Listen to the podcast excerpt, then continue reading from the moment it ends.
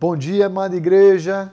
A graça e a paz de Cristo Jesus a você, aos seus, a sua família, ao seu lar.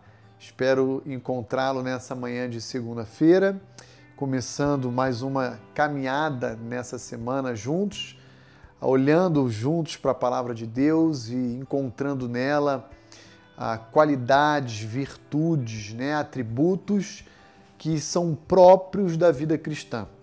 Essa semana eu quero propor a você que cada dia a gente medite em um adjetivo, em uma qualidade da vida cristã. E para isso, então, estamos nomeando a nossa semana de meditação como sendo virtudes da vida cristã, tá bom? E hoje eu queria começar olhando para o personagem de Noé, contido lá na narrativa de Moisés, no livro de Gênesis, capítulo 6, e eu queria olhar rapidamente versículos 5 a 9 de Gênesis capítulo 6, que diz assim: Viu o Senhor que a maldade do homem se havia multiplicado na terra e que era continuamente mal todo o desígnio do seu coração. Então se arrependeu o Senhor de ter feito o homem na terra, e isso lhe pesou no coração. Disse o Senhor: Farei desaparecer da face da terra o homem que eu criei, o homem e o animal, os répteis e as aves dos céus, porque me arrependo de os haver feito. Porém, Noé achou graça diante do Senhor. Eis a história de Noé. Noé era homem justo e íntegro entre os seus contemporâneos. Noé andava com Deus. Provavelmente você já conhece bastante a respeito desse relato, a respeito do dilúvio, a respeito de Noé. E eu queria apenas então é, lembrar você um pouquinho do contexto ah, em que Noé se encontrava.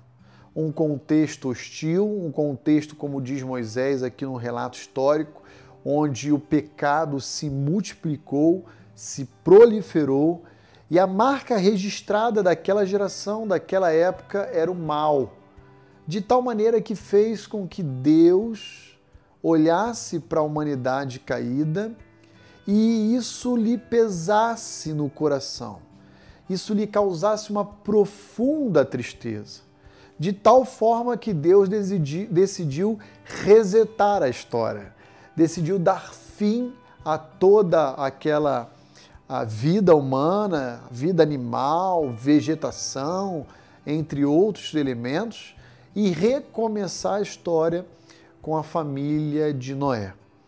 Ah, algo que eu queria chamar sua atenção nessa passagem é que depois de um relato de muita tristeza, de decepção de Deus com a humanidade, no versículo 8, nós encontramos um contraste. Moisés dizendo: Porém, Noé achou graça diante de Deus.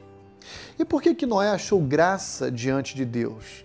Diz o texto, porque Noé era homem justo e íntegro. E nesse sentido eu queria destacar essas duas qualidades, em especial a qualidade chamada integridade que diz respeito exatamente àquilo que nós somos diante de Deus, mesmo quando ninguém está ao nosso redor. Nós somos, ou pelo menos deveríamos ser, pessoas por inteiro, íntegras, honestas, retas, justas, mesmo quando ninguém está nos vendo porque Deus sempre está nos observando. Tudo está patente aos olhos de Deus.